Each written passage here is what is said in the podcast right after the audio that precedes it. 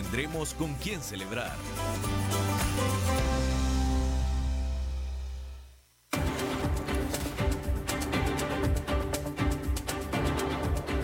Inicia a las 5 con Alberto Padilla. Un programa diseñado con el objetivo de llevarte diariamente un tema de actualidad, acompañado siempre de reconocidos editorialistas, de lunes a viernes a las 5 de la tarde por CRC 89.1 Radio, a las 5 con Alberto Padilla.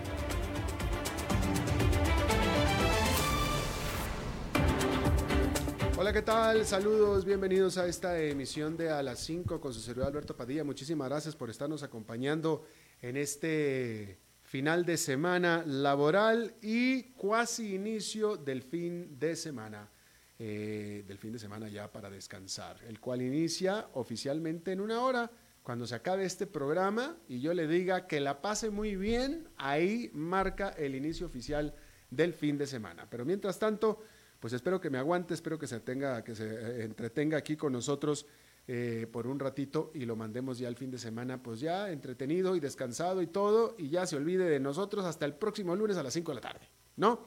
Por lo pronto, muchísimas gracias a aquellos que nos están escuchando en vivo a través de 89.1 FM, CRC, y también saludos a los que nos escuchan en la repetición a las 10 de la noche, porque este programa sale en vivo en la radio en 89.1 todos los días a las 5 de la tarde, repetición 10 de la noche.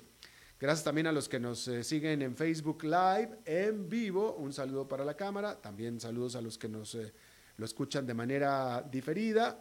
Ahí se queda el programa grabado, tanto en la página del programa como en la página de CRC 89.1. Y también, por supuesto, un saludo muy especial a los que nos escuchan a través de podcast en las diferentes plataformas, Spotify, Apple Podcast, Yahoo Podcast, etcétera, etcétera, etcétera. Muchísimas gracias. Y eh, la producción general, aquí la que manda es Lisbeth Ulet. Bien, vamos a empezar con las últimas, la última señal de fortaleza de la economía de Estados Unidos. Esta, eh, desde hace tiempo ya, desde hace varios meses, Estados Unidos cumplió su mayor, su más largo periodo de expansión económica de su historia y esta continúa la expansión y no nada más continúa, no da señales de que esté desacelerándose al menos de una manera importante todavía. Resulta esto de acuerdo cuando menos a lo que es la industria de eh, laboral, la industria de la creación de trabajos o el mercado laboral, en realidad es la mejor manera de decirlo. Resulta que la economía de Estados Unidos creó 225 mil puestos de trabajo durante enero, que es mucho más arriba de lo que estaban esperando los analistas. Los analistas estaban esperando un crecimiento bueno de contrataciones durante enero, pero este fue incluso mayor. Hay que decir que, sin embargo, la tasa de desempleo subió un poquito, estaba en 3,5%, subió a 3,6% porque más gente decidió empezar a buscar trabajo. Si usted está desempleado en Estados Unidos, si usted está desempleado pero no busca trabajo, entonces no lo cuentan como desempleado. En el momento en el que usted dice, bueno, ahora sí ya estoy buscando trabajo, ah, entonces en ese momento ya es desempleado y ya lo, ya lo contabilizan como desempleado, entonces por eso subió un poquito la tasa de desempleo. De todos modos, 3,6% para una economía como la de Estados Unidos es considerado pleno empleo.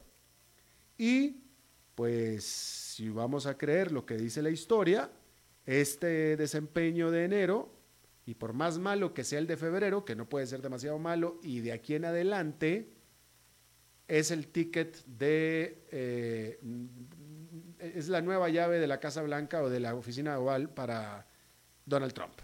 Digo, cada una de estas señales es una eh, confirmación más de que Donald Trump se va a reelegir sí o sí, si tomamos en cuenta la historia de que el estadounidense vota con el bolsillo. De, que, si, si, es que el mantra de que it's the economy, it's stupid es cierta, o en español es la economía estúpido, esta frase que se acuñó durante la campaña de Bill Clinton, donde se demostró una vez más que el estadounidense vota con el bolsillo, pues Donald Trump tiene la reelección asegurada. Así, simple y sencillamente la reelección asegurada. Nunca en las épocas recientes, o en la historia reciente de Estados Unidos, nunca un presidente ha dejado de reelegirse en época de expansión económica. Y por el contrario, los últimos dos presidentes que no se reeligieron fue precisamente porque estaban en una época de no expansión económica, sino más bien de recesión económica, que fue George Bush padre y Jimmy Carter anterior. Jimmy Carter anterior a, George Bush padre. Estaban en dificultades económicas muy importantes, no se reeligieron. Pero después de eso, Ronald Reagan, George Bush hijo, eh, Bill Clinton, Barack Obama, todos se reeligieron de la mano de la expansión económica. De ahí es que, con toda seguridad, Donald Trump se va a reelegir también, a menos de que algo extraordinario suceda, que por supuesto hay quien dice que va a suceder algo extraordinario, y más bien cuando hablamos de algo extraordinario es de que en esta ocasión el votante estadounidense va a votar con otro tipo de eh, determinantes que no sea la economía.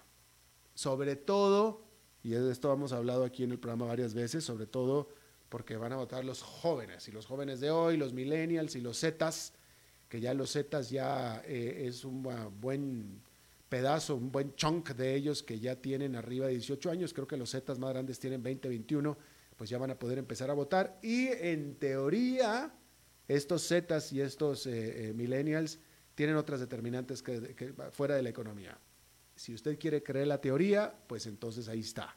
La historia de las pasadas elecciones no había tantos millennials y definitivamente no había zetas en la ecuación. Ciertamente lo que sí es cierto es que cuando quedó electo Donald Trump, los jóvenes no salieron a votar en esa, en esa votación, eso hay que mencionarlo, no salieron a votar. Básicamente Donald Trump fue electo por el voto blanco, eh, eh, eh, pobre del campo de Estados Unidos, aunque también el, típico voto, el, muy rico, pues tiende a ser republicano, pero en realidad fue votado por el blanco pobre, ¿no? entonces hay quienes piensan que ahora en esta ocasión saldrán los jóvenes y los jóvenes van a tener otra determinante diferente a la economía. ¿Quién sabe? Vaya usted. Definitivamente en noviembre nos vamos a dar cuenta. En noviembre vamos a saberlo. Por lo pronto, la economía sigue en su periodo y sigue extendiendo su, su periodo de mayor expansión económica de su historia. Bien. Hablando de otras cosas, Fiat Chrysler, bueno, a ver, no, porque esta tiene, déjame, le voy a hablar de Twitter. Mejor primero vamos a hablar de Twitter porque el precio de la acción de Twitter saltó en 15% después de que esta empresa que había estado teniendo problemas, esta empresa de redes sociales, reportó que durante el cuarto trimestre del año pasado sus ingresos sobrepasaron mil millones de dólares por primera vez en su historia. Este incremento fue atribuido al crecimiento en el número de usuarios activos de Twitter. Sin embargo, esos usuarios activos que aumentaron trajeron un costo importante para la empresa. ¿Por qué? Porque el gasto de la empresa creció de manera importante, tan importante como 22% anual. Y por tanto también la utilidad neta de ese trimestre cayó en un 12% a 119 millones de dólares. Sin embargo, la acción de Twitter dio un salto muy, muy importante de 15% durante la jornada del el jueves. Esto hay que decirlo que esto fue el jueves. El Procurador General de Estados Unidos, en otra información, William Barr, sugirió, sugirió que Estados Unidos y sus aliados deberían de comprar una participación accionaria, de ayudar mediante la compra de participaciones accionarias en las empresas Nokia y Ericsson, ambas de los países nórdicos, estas empresas de redes de telecomunicaciones o de equipos de telecomunicaciones muy más bien. Eh, y es que la administración Trump, como usted sabe, y como lo hemos hablado aquí muchas veces, ha querido y ha estado tratando de limitar el poder de la China Huawei, que domina la industria del 5G. ¿Por qué el Procurador de Justicia de Estados Unidos está dando esta idea o está proponiendo esto o está sugiriendo esto Bueno, porque las únicas dos rivales que tendría o que tienen la capacidad de hacerle frente a Huawei son precisamente Nokia y Ericsson.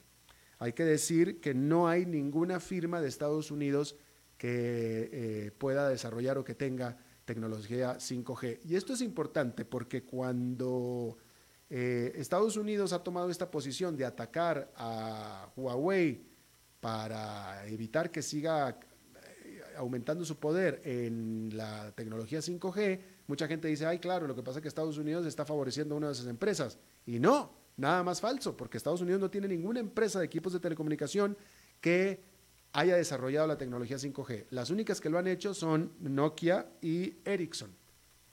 Y bueno, lo que sí quiere Estados Unidos definitivamente es no beneficiar a una empresa de casa, pero sí perjudicar a la empresa china Huawei. Y por eso es que el Procurador de Justicia dio esta sugerencia de que Estados Unidos y sus aliados deberían de comprar una participación para apoyar a Nokia y a Ericsson. Hay que decir, sin embargo, que de sus aliados el principal, que es la Gran Bretaña, ya aprobó para que Huawei, la archienemiga de Estados Unidos, participe en la instalación de su red 5G en, teoría de manera limitada, eso fue lo que dijeron los británicos, pero hay que decirlo que así fue que lo hizo de, que, Gran Bretaña le abrió la puerta a Huawei para que invirtiera en su tecnología 5G.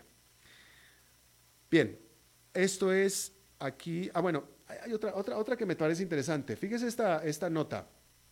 Hay que decir que la gigante petrolera estatal noruega Equinor, ya que estábamos hablando de empresas de, eh, nórdicas, la petrolera estatal gigante noruega Equinor presentó sus resultados trimestrales este jueves y lo primero que quería eh, hacer y subrayar esta empresa petrolera es cuán verde se ha vuelto. Y en cambio no hizo mucho ruido para nada sobre la tremenda riqueza que contiene su nuevo gran yacimiento en el Mar del Norte y que comenzó a explorar apenas en enero. Al respecto, lo que sí dice Equinor es que su perforación es mucho más limpia que la de sus rivales.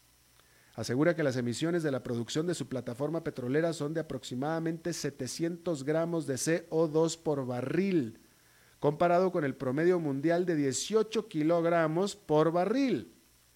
Y lo logra gracias a la utilización de energía hidroeléctrica en lugar de energía producida por turbinas a gas. Asimismo, el mes pasado Equinor dijo que invertirá 5.400 millones de dólares dentro de la próxima década para reducir en un 40% para el año 2030 las emisiones de sus plantas tanto marítimas como terrestres y a casi 0% para el 2050. Hay que decir que cualquier empresa de combustibles fósiles que haga un anuncio así siempre será acusada de estarse lavando en verde sin embargo, también hay que decir que los esfuerzos que está haciendo Equinor son de los más ambiciosos entre las grandes petroleras del mundo. Bien, vamos a hacer una pausa y vamos a regresar para hablar del coronavirus también con nuestra entrevista de hoy. A las 5 con Alberto Padilla por CRC 89.1 Radio. Tinto, blanco, rosado, espumante, seco dulce. El vino es como los amigos, proviene de diferentes cepas y familias convertidas en bodegas de tradición. La Iride, una bodega personal establecida en Mendoza, Argentina, produce vino de exportación con la calidad de Mendoza, expresada en taninos frescos, frutales, remembranzas de tabaco y chocolate. Una fiesta al paladar. La Iride, vinos argentinos de tradición agua es vida, salud y bienestar. Por eso, vos y los tuyos necesitan agua purificada, ozonizada y embotellada San Ángel. Hace que tu vida sea más larga y saludable con agua San Ángel. Disfrútala naturalmente y viví una experiencia con agua purificada San Ángel. Pureza que se siente. Búscanos en Facebook como Agua San Ángel. CRC 89.1 Oyentes informados. Desde Maipú, Mendoza, la tierra del olivo nos llega aceite de oliva Laur. Su delicada y elegante textura, así como su afrutado aroma vegetal, lo convierten en un aceite especial para paladares exigentes. Disponible en tres variedades: Laur Cruz de Piedra, Laur Aceite de Oliva Extra Virgen y Laur Gran Mendoza Aceite de Oliva Extra Virgen. Lo mejor de tres zonas en una sola botella. Galardonado con el Gran Prestige Gold en el Terra Olivo 2018. Aceites de oliva Laur no pueden faltar en tu mesa. De venta en todas las tiendas, don Fernando.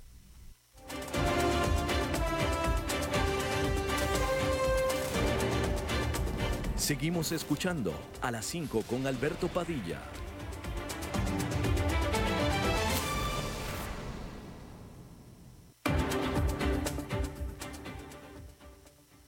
Bien, muchísimas gracias por continuar con nosotros. Vamos a pasar a hablar sobre el tema del coronavirus. Primero, lo primero que hay que decir es que, bueno, déjeme empiezo diciéndole que este doctor chino en China, que fue el primero que empezó a lanzar la alarma sobre el coronavirus, murió y murió del coronavirus. El doctor Li Wenlang, de 34 años, oftalmólogo, trabajando en Wuhan, en esta provincia, o en esta ciudad de Wuhan, mejor dicho, fue contagiado del virus en enero. Cuando él empezó a lanzar la alarma a sus colegas de la práctica médica acerca de una infección tipo SARS, fue reprimido por la policía. Y bueno, murió. Hay que decir que eh, eh, ahora que ya murió, y que se supo esto, por supuesto que en las redes sociales, los medios tradicionales chinos pues no han querido hablar mucho del asunto, pero los medios sociales sí, y en los medios sociales pues obviamente que ya lo catalogan como un héroe. Primero porque fue el que lo descubrió, fue el que empezó a lanzar la alarma, lo reprimieron y ahora pues murió. Y ya es pues prácticamente un héroe o un caudillo al respecto. Otra cosa, eh, había o hay, hay un barco un crucero norteamericano, de una compañía norteamericana, pero que está atracado en Tokio, el cual a un pasajero se había detectado coronavirus, lo dejaron en cuarentena el crucero, ahí estado en cuarentena ya durante dos días y durante la noche de Japón, durante la noche en Asia, los casos de coronavirus se triplicaron dentro de este barco. Así es que eh, literalmente ya, veremos si está correcta el término que voy a usar, pero literalmente el barco es un foco de infección. Por eso es que lo tienen ahí en cuarentena eh, con estos pasajeros y bueno, pues, sabrá, sabrá qué es lo que va a hacer de todos estos pasajeros que están ahí contenidos, encerrados, con el virus literalmente libre, por no decir pululando eh, en los adentros de este barco. Y en otra nota relacionada hay que decir que la automotriz Fiat Chrysler advirtió que eh, al menos una de sus plantas en Europa tendrá que cerrar operaciones, tendrá que eh, eh, suspender operaciones de producción en cuestión de semanas, dijeron, no especificaron, pero en cuestión de semanas tendrá que cerrar operaciones porque ha estado batallando en hacerse de las partes que les mandan los proveedores chinos cuyas empresas o cuyas eh, eh, eh, fábricas han estado cerradas precisamente por el coronavirus en Wuhan. Hyundai y Kia, que son estas dos empresas productoras de automóviles coreanas, también dijeron que podían, que podrían detener producción o líneas de producción precisamente porque no les están llegando los insumos por parte de los proveedores chinos quienes han estado cerrando operaciones por lo mismo. Bien, vamos a hablar de este asunto del coronavirus, de qué se trata, qué es, qué no es, etcétera. Y le agradezco muchísimo a la doctora María Luisa Aviña que nos haya tomado la llamada. María Luisa Aviña, la doctora, ella es especialista en epidemias o epidemióloga y fue ministra de Salud de Costa Rica. Muchísimas gracias, doctora, por tomar la llamada. Eh, con todo gusto. Gracias. pero mi apellido es Ávila. Ávila. Ávila, sí. La próxima vez, qué bueno que me lo dice, porque la próxima No se preocupe, yo soy pediatra infectóloga, no epidemióloga. Ay, bueno, ok. Este, bueno, gracias, para, eso estamos, para aclarar las cosas. Muchísimas gracias. Claro, con todo gusto. Oiga, dígame una cosa. Bueno, eh, primero que nada, eh, a usted, eh, yo creo que la primera pregunta sería, ¿a usted le preocupa lo que está, cómo se ha estado desarrollando esta epidemia? ¿Usted cree que es eh, una cosa como para de preocupación internacional realmente? Ya no como lo dice la OMS, porque ya lo dijo, sino como lo está reflejando la prensa, digámoslo así. Bueno, realmente eso es algo que hay que preocuparse, sobre todo no por lo que sabemos del virus, sino por lo que nos falta conocer del mismo. Sin embargo, la percepción general del riesgo es muchísimo más alta de lo que realmente está ocurriendo, porque entre las cosas que sabemos, este es un virus que afortunadamente no es muy letal y por letalidad entendemos cuántas personas después de adquirir el virus pueden morir. Entonces es un virus que es muchísimo menos letal, por ejemplo, que los casos que hemos tenido recientemente de sarampión o incluso es menos letal que el virus de la influenza, que todos los años puede acabar con más de 500 mil personas en el mundo si obviamente no se vacunan.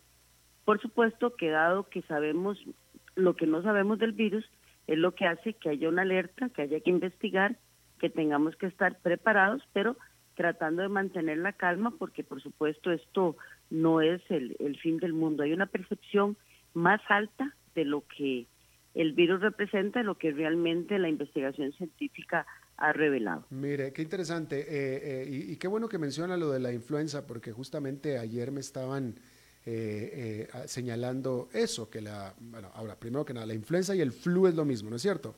Sí, es correcto. Bueno, ayer precisamente me estaban señalando que el flu famoso, la influenza, mata al año muchísimas más personas que lo que ha matado hasta ahora el famoso coronavirus. Correcto. bien, pero ahora, eh, le pregunto. Bueno, hablemos de la, de la, ok, eh, eh, no es tan letal y eso es muy buena noticia, pero es mucho más infeccioso, es mucho más contagioso, es mucho más fácil de propagar o, o, también estamos exagerando. Bueno, hasta el momento lo que se conoce es que por cada persona que se infecta puede infectar a tres personas más. Entonces, digamos que sí tiene una capacidad de infección alta. Pero también para compararlo con el sarampión, un caso de sarampión puede contagiar a 18 personas. Entonces es un virus al que hay que prestarle atención y se sabe en este momento que más o menos cada 5, cada 7 días se puede duplicar el número de personas que se enferman.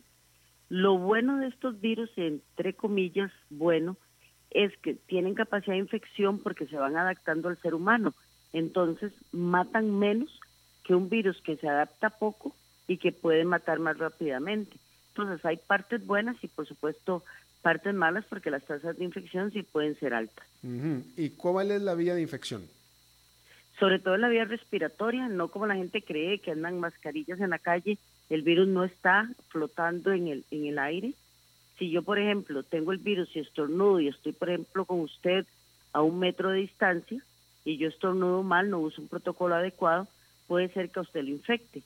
Pero si yo estornudo y usted está siempre a ese metro de distancia, pero yo me cubro con un pañuelo o con mi brazo, la cantidad de partículas no van a ser tantas para que le lleguen a usted. Entonces, por eso es que las autoridades de salud a nivel general han recomendado buen lavado de manos, el protocolo de tosido y estornudo como las medidas más eficientes. Y exactamente para su pregunta, se transmite vía respiratoria, pero a través de las manos. Ejemplo, yo toso en mi mano, estornudo en mi mano y después lo saludo a usted sin lavarme la mano. Usted se lleva su mano a la, a la nariz, a la boca o bien a los ojos porque también se puede transmitir por la conjuntiva. Entonces usted está en alto riesgo de que yo lo haya contagiado el virus. Entonces la mascarilla sí sirve. Bueno, tendría que ser una mascarilla que también le cubra los ojos, ¿verdad? Pero la mascarilla se debe reservar para ciertos momentos. Por ejemplo, cuando están las personas en ambientes hospitalarios, una persona que tenga las defensas bajas, que tenga cáncer y esté en tratamiento o que tenga algún problema de defensas de origen eh, innato, o sea, desde el nacimiento, a esas personas sí. Pero usted, digamos, caminar por el parque, ir a un restaurante, etcétera, etcétera, pues usar una mascarilla no, no le va a liberar de la infección porque, como le digo, también se contamina a, través de la conjuntiva de los ojos. Eh, ¿Podemos decir o puede usted decirnos si acaso el coronavirus es más contagioso que la, el flu o la influenza normal? No, es la, influenza normal es más contagiosa todavía que el coronavirus en términos de, posibilidad de que usted se exponga a alguien y, lo contagie. Entonces, fíjese, qué interesante. Este, y, usted, y usted lo ha dicho, eh, la influenza es mucho más letal y, mire, el coronavirus ha matado que a unas 500 personas o menos eh, en este tiempo. ¿Cuánta, y usted, ¿Cuánta gente mata un brote de influenza normal en el mundo cada año? Como le decía, aproximadamente 500 mil personas pueden, pueden estar muriendo por influenza en los países que reportan. Esa cifra puede ser tres veces superior. Entonces, ¿por qué, doctor? A ver si usted nos puede explicar. Eh, bueno, por, primero que nada, todo el escándalo que se está haciendo a nivel internacional, que ya hemos hablado un poquito de eso, pero también el hecho de que antes de que se hiciera internacional esto, literalmente antes de que se, literalmente antes de que se hiciera viral, ya que estamos hablando de virus, este, un amigo, eh, lo sé de primera mano porque este amigo, eh, él fue a China el 2 de enero, que se supo internacionalmente esto como este, hasta el 15 o 20 de enero, pero él fue a China el 2 de enero y dice que cuando él llegó a China le sorprendió porque se dio cuenta de que había ahí una crisis eh, sanitaria que él no sabía de qué, de, era. Pero lo que le quiero decir es que en China ya estaban en emergencia. Desde antes. A partir de que en China andaban en emergencia, después ya se supo todo tiempo después. Pero en China están en esa emergencia desde diciembre. Entonces la pregunta es, si, si, es, si, tiene estas características, ¿por qué los chinos a nivel interno doméstico, antes de que explotara afuera, se preocuparon tanto y entraron tan en emergencia ante esto que aparentemente no debería ser? Bueno, básicamente porque ellos están bastante presionados. El SARS, que también surgió mm. en la zona asiática, el MERS, son virus que vienen surgiendo en, estos sitios. Incluso el mismo virus de influenza, cuando es pandémico, el origen que este virus ha tenido ha sido en lugares asiáticos porque la gente en su vivienda convive con cerdos, con gallinas, entonces el virus se está pasando por los diferentes huéspedes humanos, eh, cerdos, gallinas, entonces sale un nuevo virus con ciertas características. y ellos además habían sido sumamente criticados cuando salió lo del SARS porque no lo reportaron a tiempo. Mm. Más bien ahora ellos sí se hicieron un reporte muchísimo más rápido de lo que anteriormente habían hecho y han, han estado más abiertos a dar la información de manera más clara que lo que hace algunos años había ocurrido. Entonces este asunto de hacer dos hospitales especializados para tratar el coronavirus, etcétera, etcétera, es más un asunto de relaciones públicas que de sanidad. En realidad no, me parece que sí lo necesitaba en el hospital sobre todo porque cuando hay casos de este tipo y usted no tiene una prueba diagnóstica que pueda ser rápida, cualquier persona que empieza con un cuadro respiratorio va a ir al hospital y va a ser un sospechoso de tener, en este caso, el nuevo coronavirus. Entonces, eso hace que los servicios de salud se saturen y necesitemos una capacidad mayor para mm. atender a los enfermos. Mm, mm. Entonces, esa es una, digamos, de las características que ellos estén haciendo este hospital como una respuesta rápida a lo que está ocurriendo en esa comunidad de Guam, que tiene millones de, habitantes, ¿verdad? No es como cualquier pueblito de, medio millón de, personas, sino que es una ciudad grande de, más de 12, de 12 millones de habitantes, y si en este momento no me falla mi memoria. eh, y la manera o lo que están haciendo eh, los países, la manera en que están respondiendo los países con poner en cuarentena personas, a estos pobres gentes del crucero los van a tener ahí no sé cuánto tiempo y encima encerrados ahí con el virus andando. Este, ¿Es lo correcto? ¿Esa es la manera médica eh, eh, correcta de hacer las cosas? Usted sabe que, que ha sido muy controversial el tema de las cuarentenas y precisamente un, un investigador y, e historiador que hace un análisis desde 1770 que fue donde surgieron las primeras cuarentenas relacionadas con la peste bubónica. Entonces empezaron a aislar a la gente con peste bubónica, eso no funcionó porque mucho tiempo después se dieron cuenta que era la rata que tenía pulgas que llevaba esta bacteria de persona a persona. Entonces, por supuesto que las ratas no van a acatar una, una cuarentena. Entonces, el tema de la cuarentena todavía es muy controversial. Obviamente, si ellos no tienen en dónde diferir a los pacientes, los tienen ahí. Pero una de las cosas que uno puede hacer es aislar sintomáticos de las personas que no son asintomáticas, no mantenerlas en un mismo lugar donde corren riesgo de infectarse, sino tratar, en el caso de los cruceros, de derivarlo hacia otro sitio. O le pongo el ejemplo de la cuarentena en Guam. Se sabe que antes de la, que iniciara la cuarentena, que ya todo esto estaba pasando, de Guam salieron 5 millones de personas. Entonces imagínese usted que qué cuarentena está usando usted si ya 5 millones salieron. Entonces técnica sí, muy específica de aislamiento, que por supuesto si yo estoy resfriada, fui a China, estoy con tos y, y, y estoy con fiebre, pues me quedo en mi casa y no me voy a trabajar al hospital donde puedo contagiar gente. Ese tipo de, aislamiento sí es el que funciona. Claro. Em, eh, ¿Los síntomas del coronavirus son los mismos que el de una gripa normal? Sí, es correcto. Solamente que hay un 20% que está presentando síntomas gastrointestinales, vómitos, diarrea y posteriormente siguen con los síntomas respiratorios. Entonces eso también pues es típico de la mayor parte de los virus respiratorios. Y tal vez, señor Padilla, valió la pena, porque la gente ha preguntado mucho que es mentira que este que sea un nuevo coronavirus, porque en algunos productos de, de limpieza superficies viene que el producto es eficiente para coronavirus. Entonces, tal vez decirle a las personas que hay cuatro coronavirus que dan cuadros respiratorios que usualmente son leves, que se conocen desde hace mucho tiempo y que, es, y que hay tres entre los que está este nuevo coronavirus que sí puede causar un daño mayor a la salud, que entonces sí se conoce el coronavirus desde hace tiempo, son una familia de virus, pero que este es un virus que todavía no se había detectado en seres humanos hasta lo que acaba de pasar en, en China. Eh, esto es lo que se le llamaría una cepa. Exactamente. Ajá. Y eh, usted lo mencionó hace un momento, quiero, quiero eh, especificar un poco. Esto se sabe, pregunta, ¿se sabe que se transmitió de un animal a un, a un humano y de ahí para afuera? Exactamente.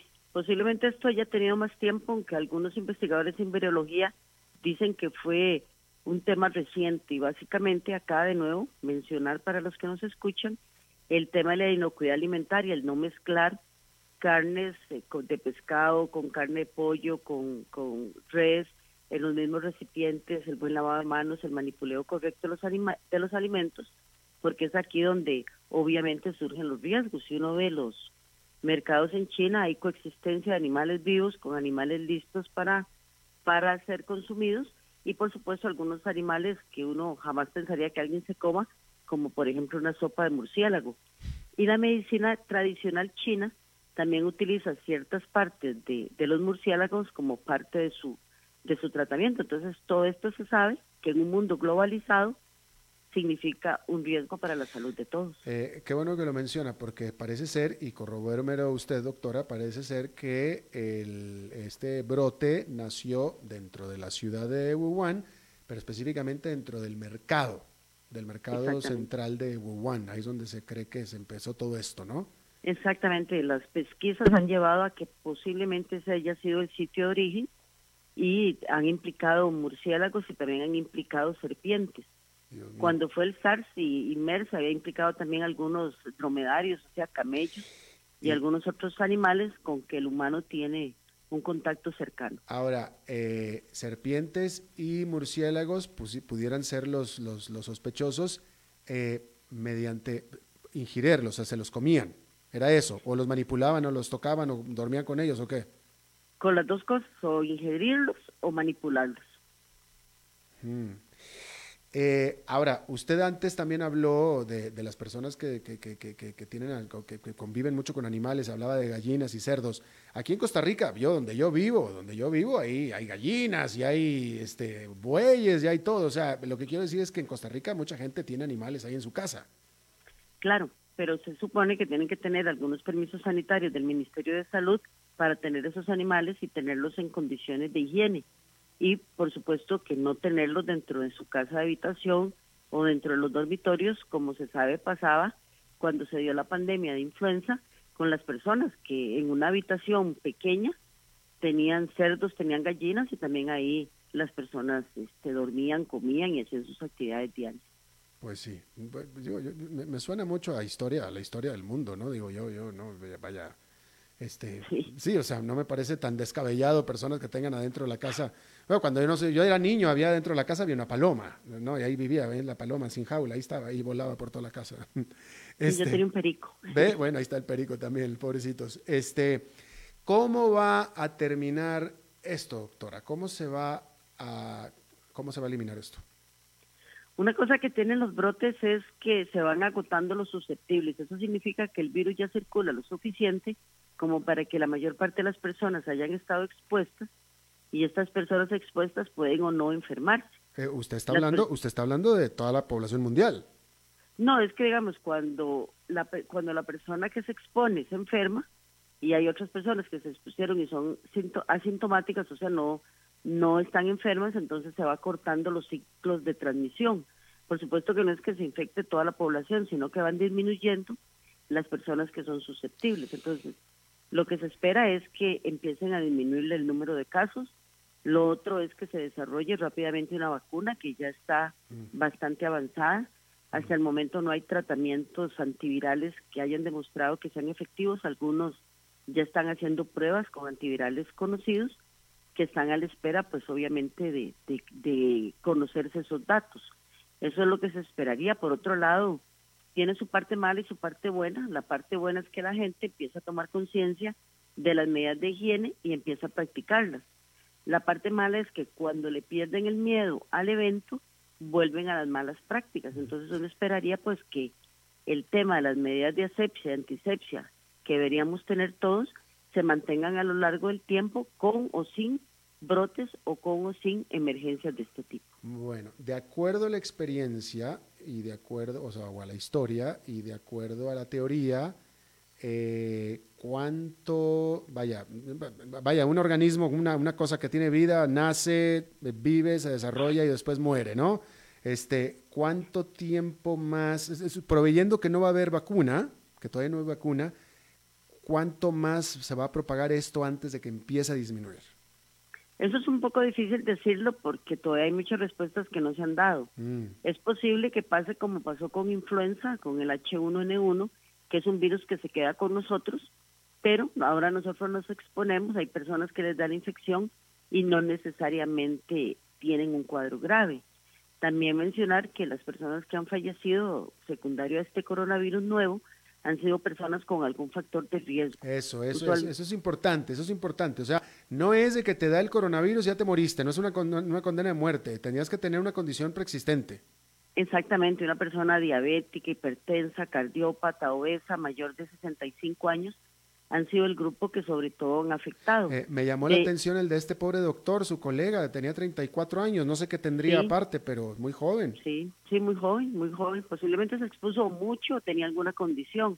Porque, por ejemplo, los reportes de menores de 15 años no, no son frecuentes.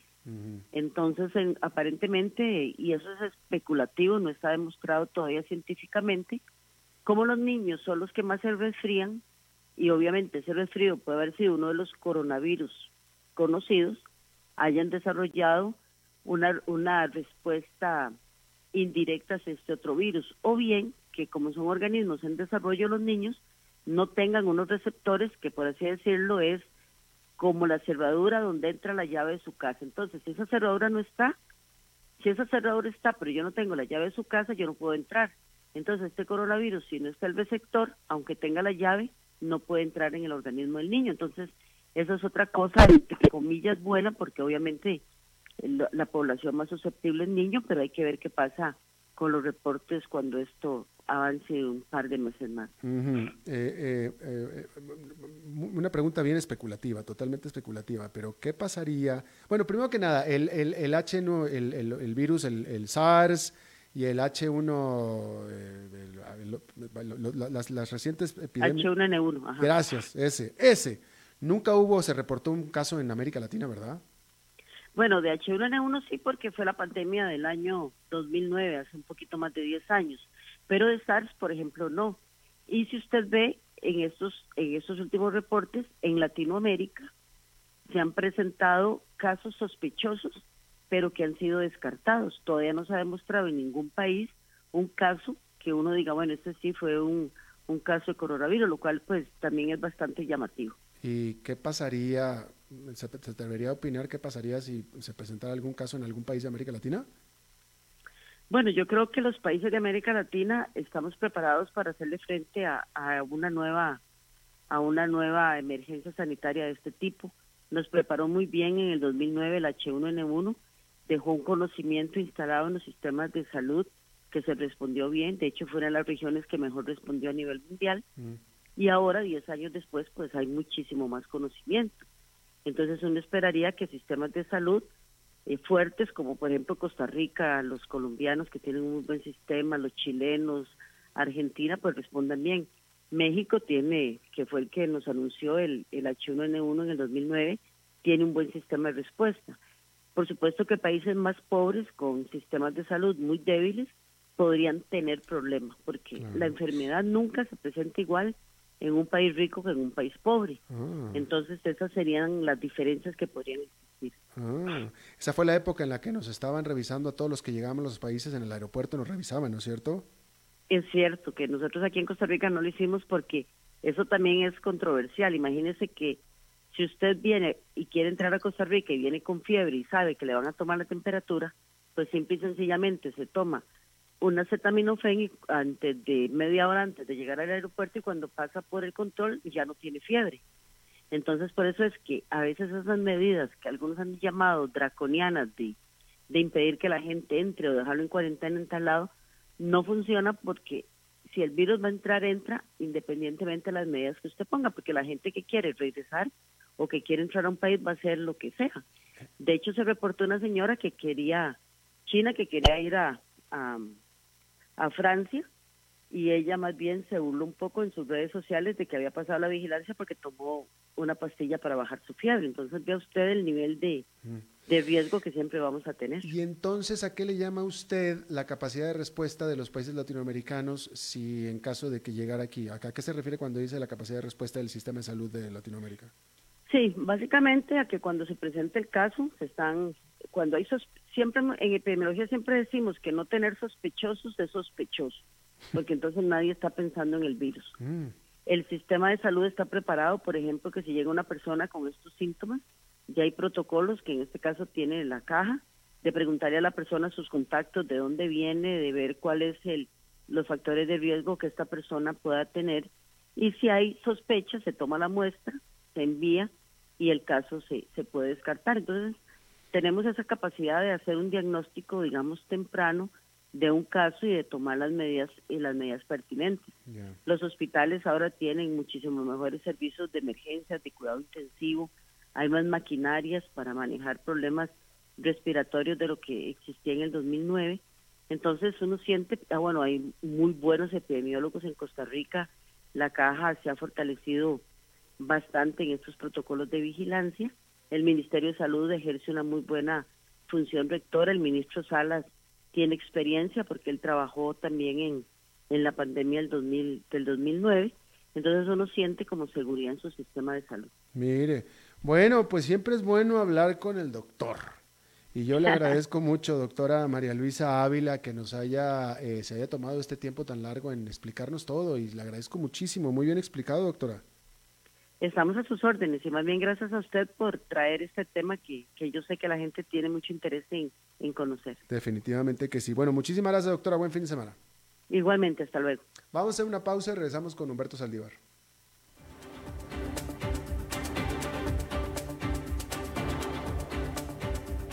A las 5 con Alberto Padilla, por CRC 89.1 Radio.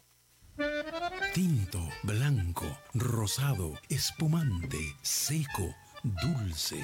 El vino es como los amigos, proviene de diferentes cepas y familias convertidas en bodegas de tradición. La Iride, una bodega personal establecida en Mendoza, Argentina, produce vino de exportación con la calidad de Mendoza, expresada en taninos frescos, frutales, remembranzas de tabaco y chocolate. Una fiesta al paladar. La Iride, vinos argentinos de tradición Agua es vida, salud y bienestar. Por eso, vos y los tuyos necesitan agua purificada, ozonizada y embotellada San Ángel. Hace que tu vida sea más larga y saludable con agua San Ángel. Disfrútala naturalmente y viví una experiencia con agua purificada San Ángel. Pureza que se siente. Búscanos en Facebook como Agua San Ángel. CRC 89.1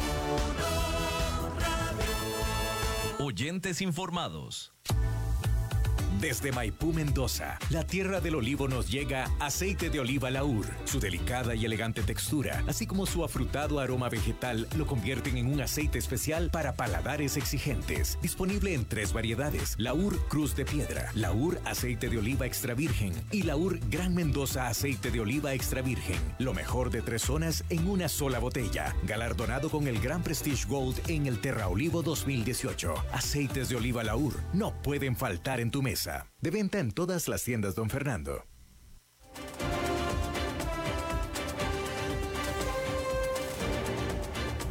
Seguimos escuchando a las 5 con Alberto Padilla.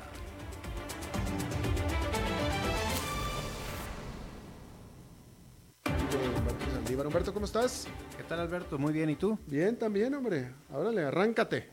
Bueno, el libro del día de hoy que voy a recomendar eh, se llama El arte de hacer preguntas de Mario Borghino. ¿Me lo estás recomendando a mí? A todo mundo, a toda la, también a ti. trae, dedicatoria el libro, ¿verdad, claro, Claro. ¿En qué plan vienes? No, no, no, eh, el arte de hacer preguntas, inclusive en las negociaciones, exposiciones, ah, en general, vida personal, liderazgo. Está bueno, léanlo. ¿Cómo se llama? El, arte. El, autor? Eh, se llama, válgame, eh, Mario Borghino. Tiene nombre argentino. Sí, sí. ¿Es argentino? Eh, no, no sé ah. si es argentino, pero así se llama el autor y me lo recomendaron. No indagué en su procedencia, pero... El, arte de hacer preguntas. bueno, eh, el tema del día de hoy es eh, de colaborador a socio. Es decir, cuando, cuando conviene hacer a un colaborador socio, ¿no? Mm. hacer socios a los colaboradores es una práctica sugerida para generar compromisos. Empresas de todos los sectores y tamaños usan esta estrategia para reconocer al personal, enriquecer la sociedad con perfiles complementarios, fortalecer la relación con algunos colaboradores y atraer talento. Utilizan sus acciones como herramienta de negociación. Cuando una empresa decide ser socio a un empleado, da un paso grande en motivación, liderazgo y sentido de pertenencia. La oferta debe hacerse al empleado en posiciones estratégicas que han entregado buenos resultados. Pero antes de plantear esta propuesta, las compañías tienen que realizar estudios y comparativos para comprobar que sea una apuesta rentable. Es importante cuidar la sociedad y no dar acciones en exceso. Desde esta perspectiva, lo que yo recomiendo es tener una escalera de desarrollo en la cual de manera inicial no los conviertes en socios capitalistas, sino socios comerciales, de acuerdo a su línea de operación. Eventualmente los puedes llevar a ser socios comerciales a otro nivel digamos, gerencial. Y en un paso más agresivo, puedes, eh, después de demostrar actitud y aptitud y actitud, es más, es más que recomendable hacerlo socio capitalista, pues disminuye riesgos, delegas compromisos y ganas aliados. Sobre todo en empresas de desarrollo, que uno de los activos más importantes es el capital humano, principalmente las empresas de servicio. A veces las empresas utilizan esta estrategia cuando están en crisis y lo que desean es generar un compromiso sin tener que generar costos adicionales. Sin embargo, al colaborador se le está pidiendo incluirse en la caída y la tendencia que ya lleva la empresa, y muchas veces genera el efecto contrario.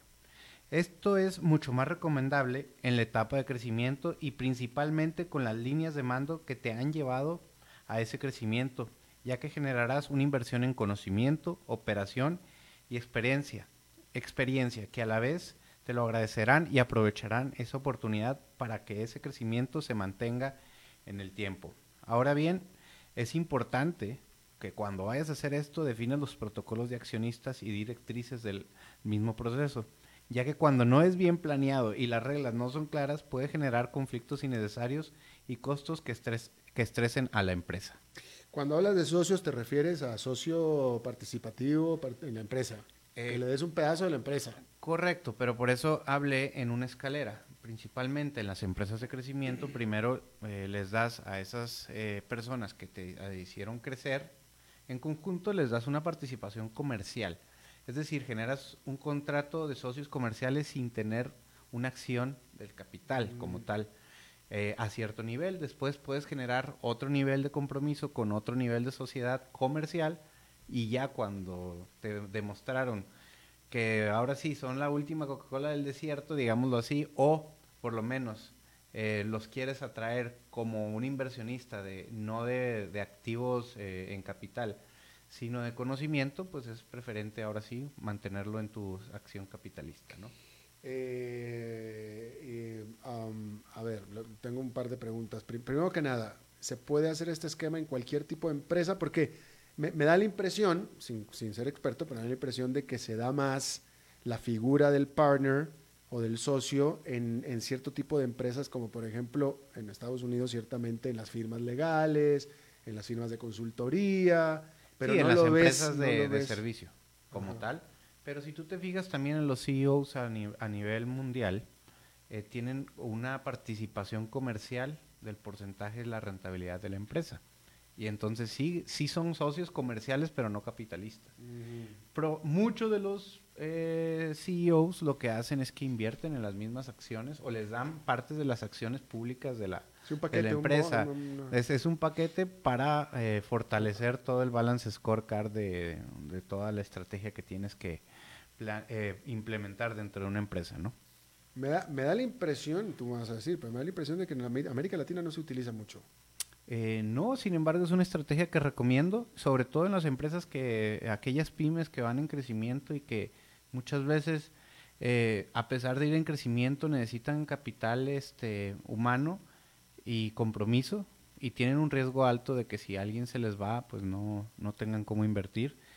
Pero en las empresas de servicios sí se dan a nivel, como dices tú, firmas de abogados, eh, consultores, etcétera. Pero ya en cuestiones de, procesos de manufactura es, es, difícil verlo y a veces eso genera un buen compromiso siempre y cuando lo lleves de la manera adecuada y tengas tus protocolos de socios bien definidos. Eh, eh, tú estás hablando del tipo de compensación por objetivos, es decir, entre más hagas generar la empresa, más te voy a pagar, o si cumples ciertos objetivos, eh, te voy a dar un bono de tanto, ¿ese es el mismo tipo de, eh, compensación? No, precisamente, eh, tú estás, en, este caso tú estás hablando de, cuestiones más operativas y ahí sí hablo de balance scorecard, objetivos profesionales, que, que, si bien te hacen socio de una manera de, te hacen socio de tus resultados nada más, no de los resultados generales de la empresa. Yo estoy hablando más a, a nivel macro, que ya te vas a una línea de utilidad eh, eh, bruta como tal y que cuando tu compromiso es mayor, entonces ya lo puedes eh, ligar a, ese indicador, ¿no? No en todos los niveles ni en todas las empresas se puede dar. Estamos hablando de tu línea directa de mando si tú eres dueño de la empresa y aquellos que han demostrado pues que un compromiso bastante rentable dentro de la misma, ¿no? Claro, claro.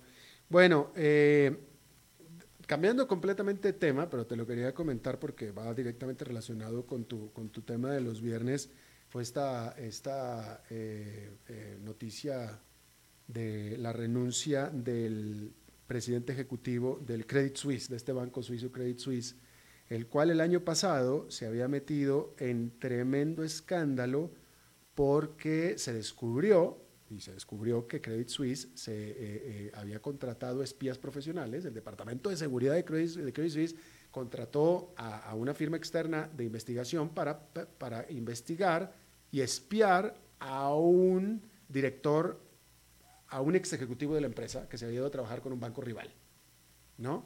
Y la prensa se dio cuenta, etcétera, y todo, y fue un escándalo porque ¿qué está haciendo un banco espiando a nadie, ¿no? Y el presidente del banco se lavó las manos, dijo, yo no sabía, yo no sabía que mi departamento de seguridad había hecho eso, departamento que responde a mí, pero yo no sabía, yo no sabía, está bien, lo salvaron. Y ahí se quedó el presidente.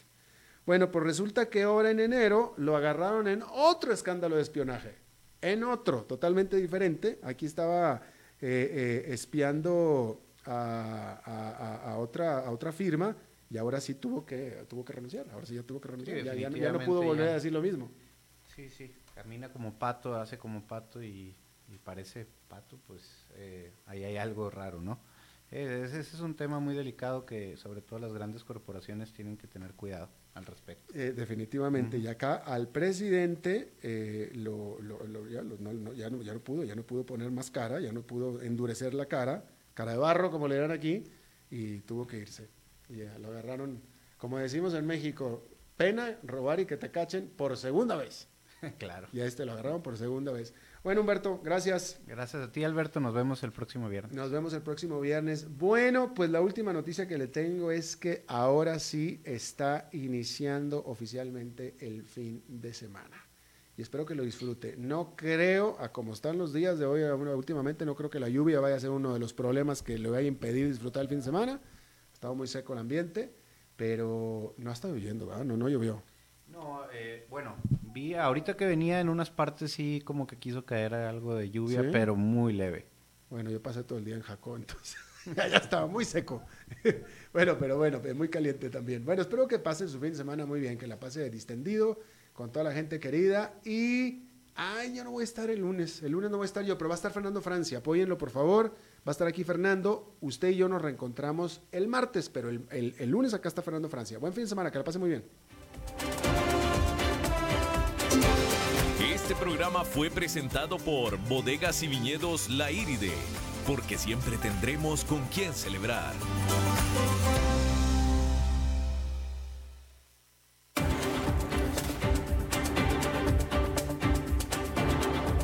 Concluye a las 5 con Alberto Padilla un programa diseñado con el objetivo de llevarte diariamente un tema de actualidad, acompañado siempre de reconocidos editorialistas, de lunes a viernes a las 5 de la tarde por CRC 89.1 Radio, a las 5 con Alberto Padilla.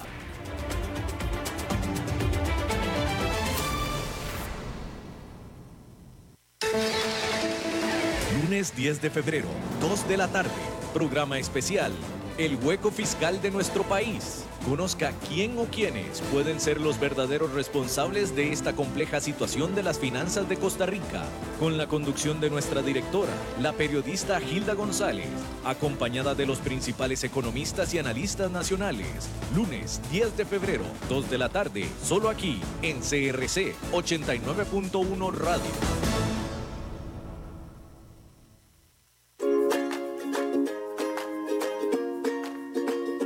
Somos Plus TV, lo nuevo en televisión inalámbrica con nuevos canales y la mejor señal que no se afecta con la lluvia. Somos Plus porque somos más. ¿Qué esperas para suscribirte y aprovechar nuestras ofertas especiales? Plus TV, el plus que te mereces. Suscríbete 4700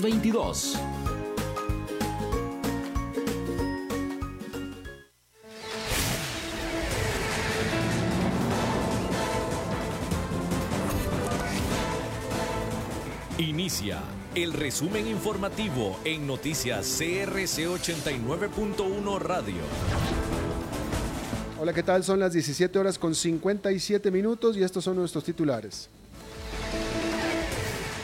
Renuncia la ministra de Justicia Marcia González tras la polémica por el pago tardío del impuesto a las cajas de lujo. Piden que la ministra de Trabajo rinda cuentas ante el Congreso por la alarmante cifra de desempleo. Un exoficial de la Policía de Tránsito fue detenido esta mañana por una aparente simulación de delito. La Embajada de Costa Rica en China reporta que ningún costarricense en, este, en ese país ha sido afectado hasta el momento por el coronavirus. En el mundo, un argentino se convierte en el primer latino diagnosticado con coronavirus. En los deportes, la boxeadora costarricense Yocasta Valle defenderá su título mundial de las 105 libras este fin de semana.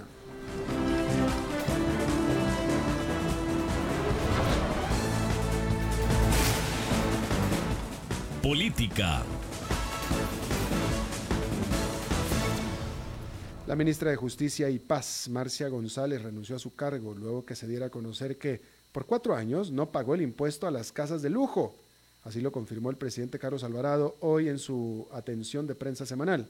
Una investigación del medio digital ameliarueda.com descubrió que la sociedad anónima llamada Bajo del Zapoa Grande S.A., propietaria de la vivienda donde reside González, permaneció morosa hasta el 13 de enero del 2020 del pago del gravamen correspondiente a los periodos 2016, 17, 18 y 19.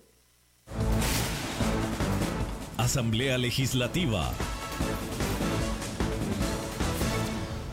El diputado independiente Jonathan Prendas presentará una moción de interpelación para que la ministra de Trabajo, Yenani Dinarte, explique al Congreso el alto porcentaje de desempleo que llegó al 12,4% según el Instituto Nacional de Estadísticas y Censos. Prendas indicó que la población sin trabajo merece tener una respuesta concreta de parte del gobierno. De acuerdo con las cifras del INEC, el 2019 cerró con la cifra de desempleo más alta de la última década, lo que se traduce en 309 mil costarricenses buscando trabajo y el número llega a 361 mil si se incluye a quienes dejaron de buscar empleo. Judiciales. Un ex oficial de la Policía de Tránsito fue detenido esta mañana por una aparente simulación de delito. Agentes del organismo de investigación judicial, OIJ, realizaron un allanamiento esta mañana en Cartago para dar con el sospechoso. En apariencia, el exfuncionario de apellidos Ortega Sánchez interpuso una denuncia por una agresión con arma de fuego en su contra y posteriormente presentó un chaleco antibalas con tres orificios. Relaciones exteriores. La Embajada de Costa Rica en China reporta que ningún costarricense en ese país ha sido afectado hasta el momento por el coronavirus. Tanto la embajada como los consulados generales de Beijing y Shanghái informaron que los 388 costarricenses que viven en China no se contabilizan como infectados por el coronavirus. En la ciudad de Wuhan, donde se originó la enfermedad, residen tres ticos quienes están inhabilitados para salir de China, pero se descartó que tuvieran el virus.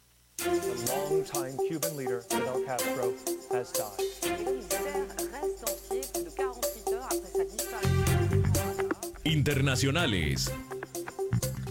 Un pasajero argentino del crucero Diamond Princess que se encuentra en cuarentena es el primer latinoamericano infectado por el coronavirus. Así lo dio a conocer el ministro de Salud japonés este viernes por la mañana, luego de que llegaran los resultados de las pruebas realizadas a más de 250 pasajeros de este crucero que está atracado en Japón. Además del argentino, 59 personas más fueron diagnosticadas con este virus a bordo del crucero, entre los que figuran 28 japoneses, 11 estadounidenses, 7 canadienses, 3 personas de Hong Kong y un caso de Reino Unido, uno de Filipinas, uno de Taiwán y uno de Nueva Zelanda.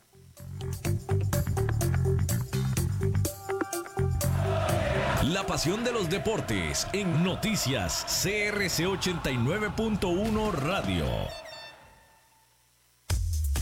La boxeadora costarricense Yocasta Valle defenderá su título mundial de las 105 libras este fin de semana. La velada boxística será mañana en la ciudad deportiva Heiner Ugalde en Atillo y comenzará a las 7 de la noche. Se espera que la pelea estelar entre Valle y su rival, Carleans Rivas, se efectúe a las 9.30 de la noche. En sus primeras impresiones, la boxeadora filipina aseguró que noqueará a la tica en el sexto round de la pelea. Bueno, está usted informado a las 18 horas con dos minutos. Gracias por habernos acompañado. No se vaya porque está empezando el programa de La Lupa. Le saluda Alberto Padilla. Que tenga usted buen, buen fin de semana.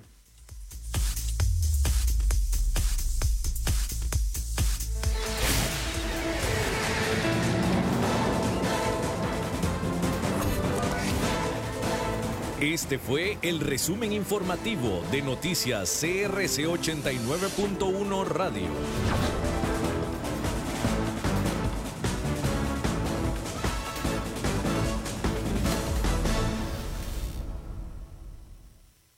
Programa de hoy corresponde a una repetición.